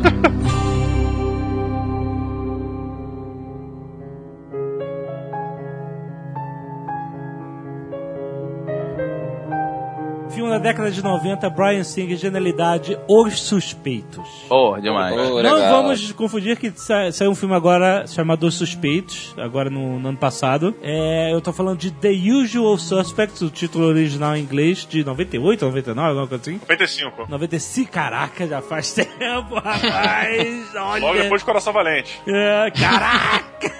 que tem um final espetacular do Kaiser Souza, o grande vilão mitológico da história, né? Que ninguém vê. Tereréu, que contrata os bandidos e tal. Tem todo um plot twist. E o Agent Kuyan tem a sua própria. é maneiro que ele te leva pra um lado e depois te leva pro outro. E quando, quando o cara descreve. Corpinho pro lado, cabeça pro outro. Quando ele descreve que ele, que ele acha que o Kaiser Souza é o Gabriel Byrne, aliás, esse cara fez carreira, uma carreira sólida de, de papéis secundários em filmes merdas que nem Peter Coyote. Nossa. Coitado do Gabriel Byrne, é um bom ator, cara. Pô, ele foi, um, ele foi um diabo muito bom, E ele cara. fez o excelente D'Artagnan também. Também, Então, caramba. Eu gosto dele, eu gosto do Gabriel Byrne. Eu também. Então ele, ele, ele cria toda aquela Um cara teoria. meio queimado, né? Um cara meio queimado em Hollywood. Olha, é, tudo Abraço pros por aí, Dudu. Ai, caraca. E, e aí, quer dizer, depois não era, era o Kevin Spacey. Cara, tem toda aquela história do quadro de anotações. E é um outro plot twist. pra- Esse foi o primeiro grande plot twist que eu tinha visto que eu tinha. Tem que ver esse filme de novo, tem que ver esse filme de novo. Um pouco antes de Sexto Sentido, né, cara? Depois do Sexto Sentido ia vir aquele. é, de novo essa sensação. Então, eu, o Suspeitos é outro filme que não pode saber o final. E o maneiro do suspense é que você descobre junto com o detetive, porque ele vai olhando É, em torno é. dele na sala e ele vê a caneca, e ele vê não sei o que. Kobayashi. E, ele vê, e aí tu, caraca, não! E o cara e o Kevin Spacey andando na rua como se nada tivesse acontecendo. É, Caraca! não, e ele, ele era. Ele andava, andava manco com a perna fodida né? E aí ele- a perna começa a endireitar e começa a andar É normal. Porra, cara. Aí, ó, do caralho, é muito foda. Mas olha só, se, se o policial tivesse usando a caneca Nerd Store, ele tinha dificultado a vida do. olha só, que embaixo vem escrito Nerd Store. ele ia falar advogado nessa. Advogado Nerd Store. E, pô, já que a gente tá no Kevin Space, vale citar o Seven, né? Putz, O Seven também aí. tem um final maneiro. Pô, animal. É,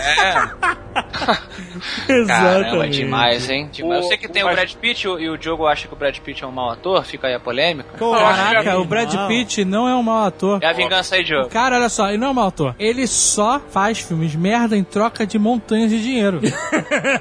Aí, Mas se você pegar os filmes que ele quer atuar de fato, É. como Seven, como Bom, é, Bastardos. Bastardos Dois Inglórios, Dois Macacos, é, aquele outro, como é que é o nome?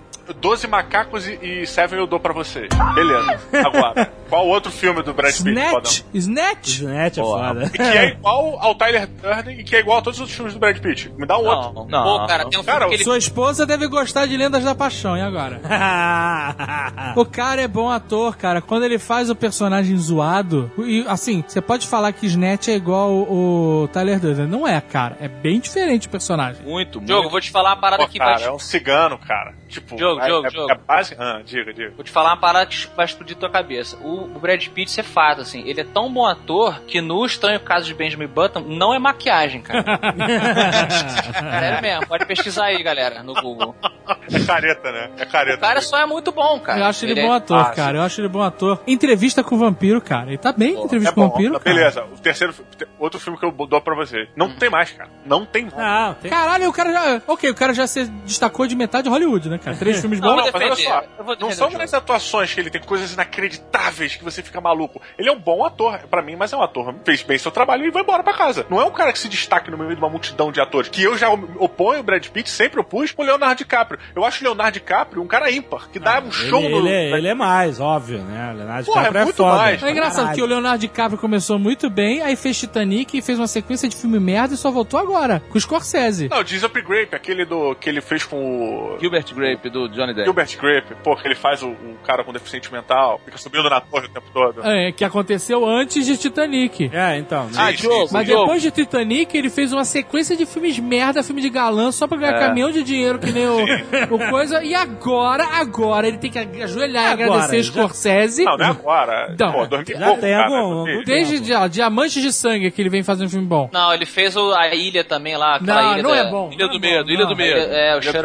Island é legal. Não é. A Ilha do Medo Ah, não, Ilha do minha Medo é lista é que bom. tem... Ah, não, não é a ilha, é a praia Não, que você tá Ilha do achando. Medo, cara, já entra nessa onda aí. É o. Tem um final legal. Filme de Scorsese, Ilha do Medo com... É muito bom o final. É, é mesmo. É, ok, tem aquela vibe de plot twist, ah meu Deus, parece até que, que ficou, né, virou, virou coisa comum, né? Uhum. Virou commodity esses finais de plot twist. Mas ele é muito bom porque ele também te dá todas as, as informações que, como vocês falaram no seu sentido, né? É honesto. Ele não inventa nada no meio do filme, não. As informações estão lá desde o início, você for ver no início do filme, quando ele tá chegando na ilha e ele fala assim: Olha, eu sou o detetive e tal, não sei o que, esse aqui é o meu parceiro. Aí quando tu vê o cara tá tentando tirar a arma do coldre e tá todo É. desengonçado, não sabe fazer isso porque ele não tá acostumado, porque ele é um psiquiatra, né, cara? é, e, e, quer dizer, se você rever o filme, você vê que tá tudo lá, toda a verdade da coisa, você só não sabe é, a, a virada da trama, mas quando você revê o filme, todas as informações estão lá de que ele né, é um maluco do caralho. That was awesome. Gangues de Nova York é um filme que é chato. é, E não tem arrastado. final, whatever. Então a gente nem O final, eu ia falar que eu gosto do final. Tem um elefante passando da cidade, esse é o final do filme. Que elefante, cara!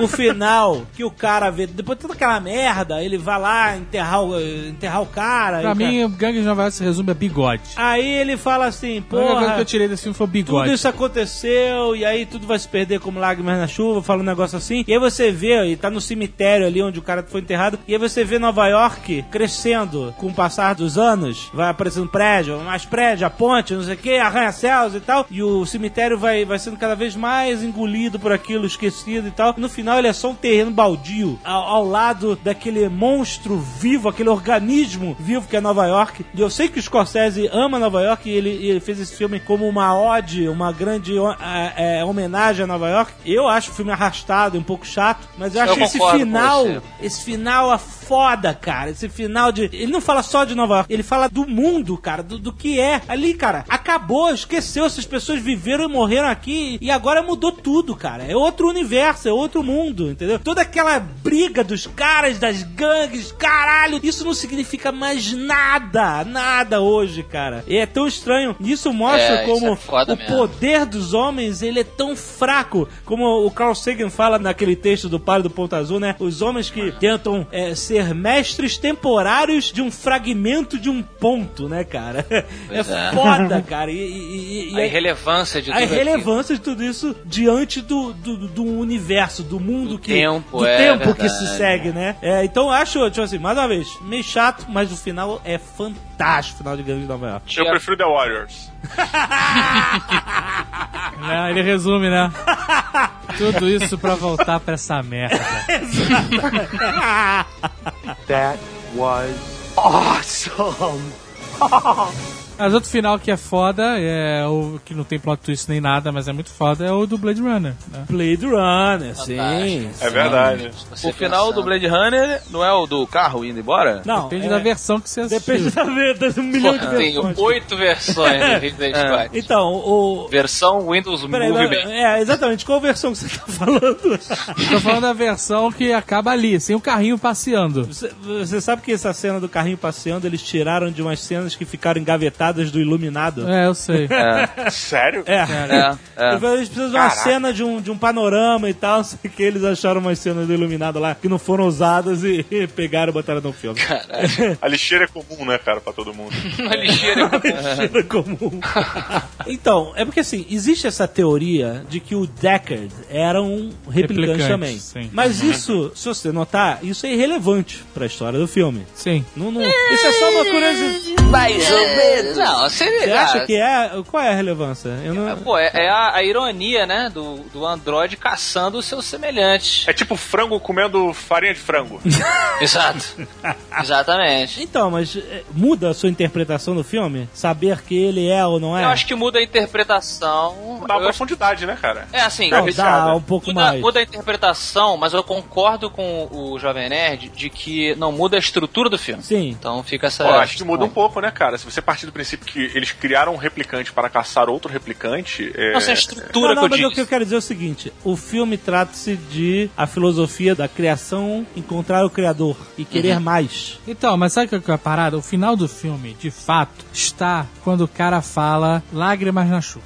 Ah, sabe? É ali que acaba o filme. Porque aí o cara tá dizendo a mesma coisa que você tava falando aí do Gangue de Nova York. isso aí, Nova isso aí. York. Não importa quanto tempo você vai viver, não importa quem foi seu criador, não Isso, importa isso. que raça você é, importa o que você faz no período que é te dado. É isso que ele tá falando, entendeu? Sim, sim. São, o cara tinha 4 anos, tem pessoas que têm 80, sabe? Mas no final da história, vai tudo se esvair e ser esquecido, entendeu? Sim. E, e- e aí o que vem depois do final do Decker, do cara botar lá o cavalinho pra dizer que ela é um replicante, ou pra dizer que ele é um replicante, dependendo da interpretação, isso tudo é meio que irrelevante. Tanto que o cara, o outro policial, que eu esqueci o nome dele lá, o cara do, do Battlestar Galáctica, Ele mesmo. Ele- O Olson, né? Olson, ele né? para de caçar os outros. Porque whatever, sabe? Não importa também, porra, ficar nessa. pers- Então, é- o final é esse, cara. Fica aquele filme todo de busca, perseguição, vingança, o caralho, pro final, olha, vamos aproveitar a vida e ter uma vida feliz? É mais ou menos isso que ele tá falando, sabe? Exato. E esse final é foda, cara, é porque não é jogado na sua cara, sabe? Ele tá é implícito ali, entendeu? O o filme acaba ali. Depois que vier é só pra amarrar, pra não dar um pause na cara do Rudiger Hauer, sabe? Com a chuva congelada, sabe? Então bota alguma coisa depois. É Aí cai uma ele tem bomba, né? Fica congelado e cai a bomba. That was awesome. Eu quero falar de Braveheart, Coração Valente, Puta. Olha aí. que tem um final foda. Estamos entrando na minha vida. Né? Sua vida. Porra, minha vida foi, foi pautada com o coração valente podendo ser que é o cara gritando Freedom quando ele tá sendo torturado lá. E É, o cara o- fala: é só você se a- só arregar. É só você arregar, meu irmão. Pede pinico. E aí tá tudo certo. Pede Beija- pinico, beija manto. Wallace. Beija meu manto. Foi, foi. E o foi cara não inesperado. beija, porque o cara tem orgulho. Não, ele fala assim: The prisoner wishes to say a word. Nossa, O mais engraçado é que ele, o capataz. eu né, fico o- até sei lá, arrepiado, meu irmão. Ele, ele percebe que o, William- que o Mel Gibson vai falar alguma coisa porque ele engoliu alguma parada. Tipo, ele não, dá, ele não olha pro cara e fala, pô, vou falar agora Não, uma ele tá parada. dele. tentando, ele tá. Cara, ele só ele devia estar engolindo sangue. Há litros e litros de sangue que deviam estar regurgitando na boca dele. E aí ele falou: ah, agora ele vai falar uma merda aí qualquer. Aí tipo, não queria falar nada, cara. Ele não queria falar. Ele só queria morrer, Ah, cara. não, e aí Cara, ele é usa o muito último foda. fôlego, cara. pra gritar É freedom. demais, é demais. As cara. lágrimas brotam, cara, como se fosse um. Como se fosse um. Ligou um, um chafariz, cara. foda, eu, cara. eu vi isso no cinema não tava preparado. Eu, de repente. E é foda porque tava todos os amigos dele e Lá amores escondidinhos, né? É. lá e falando, meu irmão, arrega. É. Desiste. Foda-se, não tem importância mais, sabe? Mas o cara não, vai até o final, cara. Eu, eu não vou, eu não vou falar que eu não gostei. Eu só vou comentar. Tem um detalhe nesse filme que me incomoda um pouco, principalmente nesse final, nessa parte. Olha o risco, olha o, olha o terreno perigoso em que você está adentrando. Eu, eu acho linda essa cena, só que eu acho que ela é desvalorizada pela presença da Murray como espírito ali, sabe? Porque eu, eu entendo o fato de ele estar com o paninho Mas do não é espírito, dele. cara. É ele. É, é É, viagem, ele imaginando ela, porque ele fez tudo isso por causa dela. É, filme. pra fechar o ciclo. É pra fechar ali, cara. Pode ser espírito, Mas ele pode termina ser, como, de certa maneira, aquilo ali, é, sendo simplesmente mais uma vingança, de certa forma, Sim, sabe? mas é Tudo isso bem, que questionado, Diogo. O filme inteiro. Tem uma hora que o cara fala pra ele, não é mais por isso, você tá fazendo por causa da mulher. E fica esse questionamento. E no final, é, o grande lance é que eu, eu acho que o link que ele faz ali é que o amor maior que você tem pela sua terra é como o amor de uma mulher. A Você vai até o a final por ela. Isso agora? Vai ficar falando de Zelda agora. da hora esse Zelda. Olha Cara, só. se for por vingança da mulher, porra, Não eu foi ficar muito vingança, cara. Foi uma motivação. Foi uma É. motivação. triste. É o pé na bunda, pra ele sair do, da inércia. Foi Tanto que ele sempre fala, ele chegou e falou: quero ficar na paz, sou aqui o ninja do- dos escoceses, mas quero ficar na paz. E aí o nego levou ele pra essa situação. E aí ele foi, cara. Mas ele. Ah. O filme não escondeu a motivação dele em nenhum momento, cara. Olha, nós tivemos uma conversa muito interessante lá no Matando Robô Gigante sobre o William Wallace, esse filme e o livro, O Rebelde, porque quando a gente leu, leu Vai dar ruim, livro... vai dar ruim. Então, eu acho importante dizer uma coisa antes de você continuar. Ah, Pra mim, a história do William Wallace é do filme. É, então, cara, Então, cara, realmente, foda-se o que diz o, o, o Azaghal, o livro, cara. ele era um arqueiro. Eu sei, eu tô ligado, eu tô ligado que é diferente, mas pra mim não importa, cara. Pra mim a história foi reescrita pelo Mel Gibson. Mas então, mas então, é é porque o, o- o rumo da nossa conversa lá no, no programa foi exatamente esse, que chegou no final, apesar da gente ter enriquecido muito a história do William Wallace, ele não desmerece de maneira nenhuma o filme, que a gente até descobriu que é considerado pelos historiadores, tipo, top 5 dos filmes mais incorretos da história, né, em termos de, de fatos históricos. Os caras nem, nem kilt usavam na, na época, mas o Era filme... ele- saia mesmo, sacanagem. era uma saia de verdade. Roda, é, rodadinha, frisada. Mas o filme ele é tão fantástico É. que você liga o fodorizador em 100% e vai embora. Exato. Você- e você prefere que a verdade se torne do filme. É, é, É? Não, o, o que eu acho mais foda no Coração Valente é tem essa parte de liberdade que ele via a Murray lá e tal, e, e ele se entrega, ah, liberdade, que vocês vão pegar minha mulher de novo. E aí vai pro Robert De Bruce. Não é isso, que eu vou pegar minha mulher de novo. Aí ele vai encontrar com ela, gol, e, e aí ele vai pro Robert De Bruce levando o exército da Escócia pra fazer a rendição no campo. É. E no campo, o Robert De Bruce olha pra galera e ele fala: vocês sangraram com o William, agora sangrem comigo. Não, não, não, não, não. Ele fala: You have bled with Wallace! Now bleed with me! Muito melhor Tem interpretado. que ter emoção, porra! Sim, sim. Leonardo DiCaprio interpretando igual. Mas a galera só vai porque o Ruivão vai. Ninguém foi pelo Robert De Bruce, cara. Ô, ô, olha só, Diogo, essa cena é o que a gente chama de pontuação dramática. A gente. É o cafete do mundo do mundo cinema. dos roteiristas. Estamos aqui. Desculpa, Não, não, não, não, é, é- é o que eu chamo. Não é que todos os estúdios de Brasília aqui que eu frequento, a gente chama de turning point. That was awesome. O Poderoso Chefão. Não podemos, né? Tem- Temos que falar, cara, porque, assim, esse, esse é um dos melhores filmes ever já feitos na história da humanidade, a começar. É, mas o final, vamos falar do final. O final dele é poderosíssimo, cara. Pô, É mesmo. Final do Poderoso Chefão é uma sacanagem.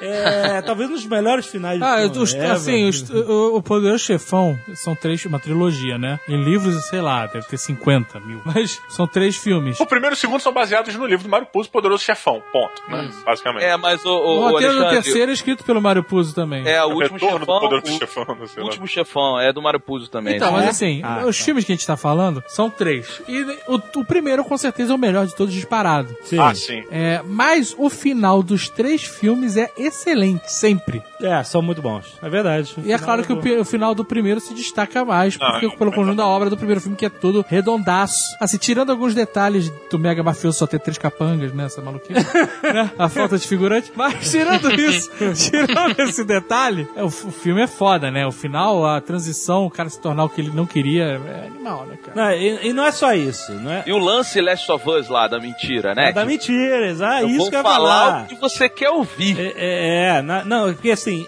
isso mostra o que a transformação completa do Michael Corleone, que ela, a mulher dele fica questionando, você mandou matar o teu cunhado ou não mandou, entendeu? E aí ele fala assim, olha só, vou fazer o seguinte, eu vou te deixar me perguntar sobre os meus negócios uma, uma vez, uma única vez, depois você não me enche o saco, né? E, e, tipo assim, eu vou ser sincero com você, me pergunta o que você quiser, é isso que ele tá falando, né? Me pergunta o que você quiser que eu vou falar a verdade pra você. E ela falou, você matou, mandou matar o teu cunhado? Aí ele olha pra ela com aquela cara e fala assim, não! Na cara. E aí, cara, quando a porta fecha. É, a parada da porta é gênio. É, é, é, sensacional, tipo assim, acabou. Eu, eu estou me fechando pra você pra sempre, né? E, e o cara beijando, é, beijando o anel, falando Dom Corleone, mostrando o final do arco da transformação dele e fechando-se a porta da vida dele pra ela. hein? Pois é, a separação de dois mundos, né? Eu vou, eu Exatamente. vou deixar você saber sobre a minha vida, mas eu vou dizer o que você deve fingir que acredita e acabou. A partir da- da- dessa porta pra dentro, você não entra, você não sabe o que acontece. E sabe que, sabe o que, que é engraçado no, no Poderoso Chefão, né? No primeiro filme? É que logo no começo, quando tá a festa, e aí ele tá lá com a Kay, né? O, o, o Michael Corleone tá com a Kay, e aí ele conta a história lá do Luca Brasi, do pai, e ela fica toda assustada, né? E ele fala: É a minha família, Kay, não sou eu, né? Só que quando chega no final, ele, realmente, a família dele é muito diferente dele, porque ele é muito pior, cara. Ele é o, ele é o demônio, cara. Então, assim, a, É. fa- a, a família, o Dom, o Dom Vitor Corleone, o Santino, por mais que eles fossem mafiosos e homens violentos, eles eram caras legais, né? Eram caras família, não eram caras, né, assim, boa praça, né? E o Michael Corleone, não, ele é um bicho ruim, cara. É, Mas é isso- foda. mas olha É, só, é o que, é é o que só- fala, olha, todo mundo respeitava e amava o seu pai. Com você, as pessoas, as pessoas têm medo de você,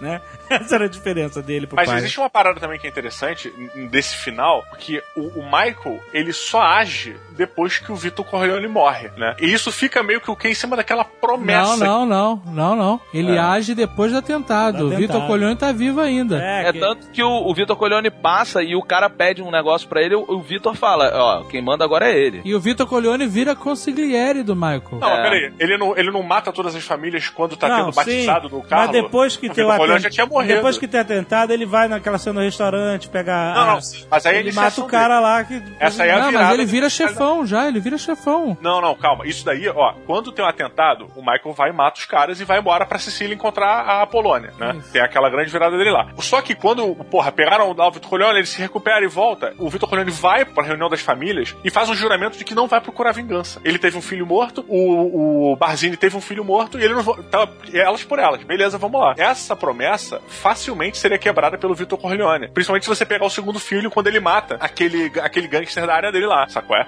Então, toda a, a construção do Vitor Corleone quebraria aquela promessa tranquilamente. Quando o Vitor Corleone não quebra isso, você fica, porra, por que o cara não se vingou? Ele vai perder poder e o caralho. Só que existe um ponto é, pessoal aí pro Vitor, pro Vitor Corleone, que é o marido da Connie, cara. Porque o marido da Connie é o grande traidor da parada. É o marido Sim. da Connie que mata o Sony. Sim, ele sim. fica bêbado, e aí os, os tatágoras, os barzinhos lá, vão e matam ele no, no pedágio. Porra, o Vitor Corleone não tinha coragem de deixar a filha dele viúva. Então ele falou: Michael, você só vai fechar esse plano que nós estamos traçando quando eu não estiver aqui. Eu não tenho coragem de carregar esse peso. E aí o Michael vira para ele e fala: Eu tenho. Então eles, tipo assim, o Vitor Corleone morre. A frase de Vitor Corleone quando ele morre no livro é: ele olha pro Michael e fala: A vida é bela. E morre, porque ele não tá carregando esse peso de matar o, o, o carro. aham, Sabe qual é? aham. E aí, quando ele, tipo, por isso que ele faz as paradas todas depois que o Vitor Corleone morre. E aí eu digo: o, o Michael, ele é mau e o caralho. Só que ele simplesmente seguiu um plano que ele traçou junto com o pai dele. Ou seja, os dois só fariam do mesmo saco, cara. Olha, eu prefiro o final dos Sopranos.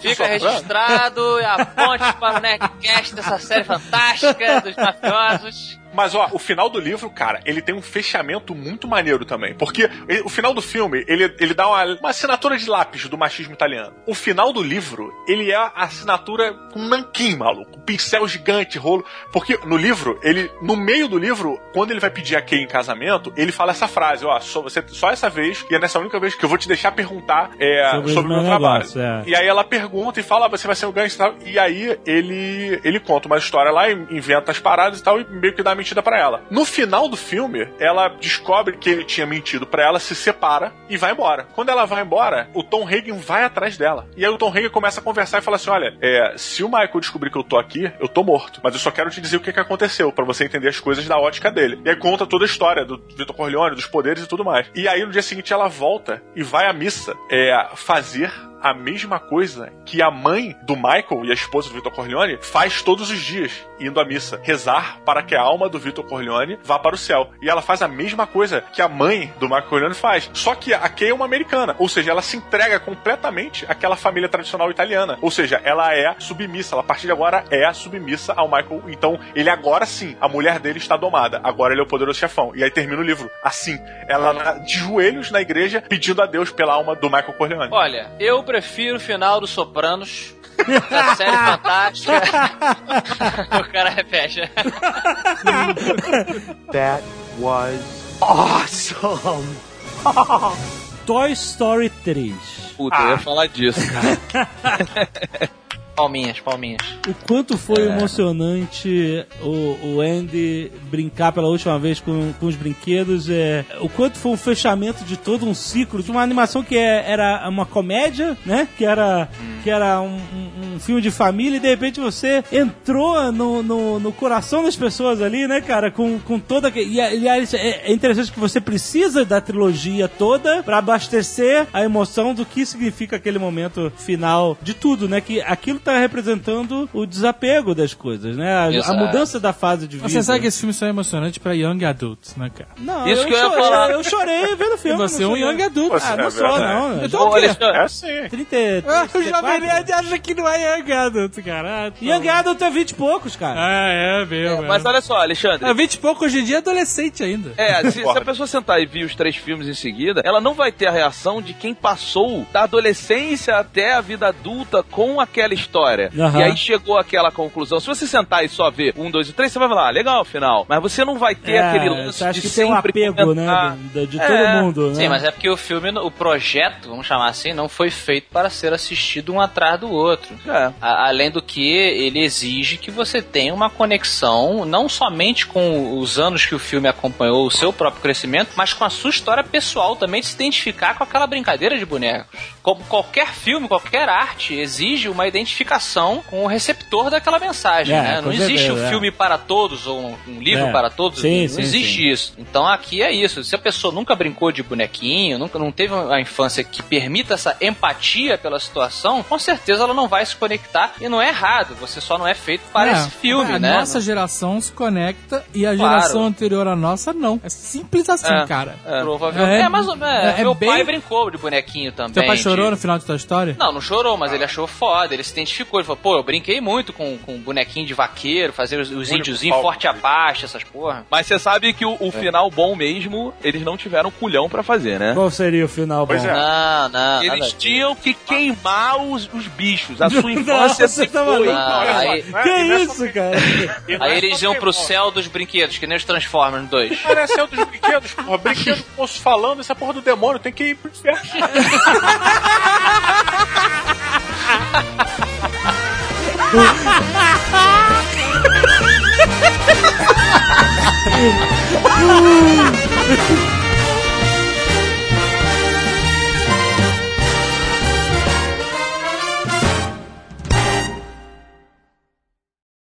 Este Nerdcast foi editado por Radiofobia, podcast e multimídia.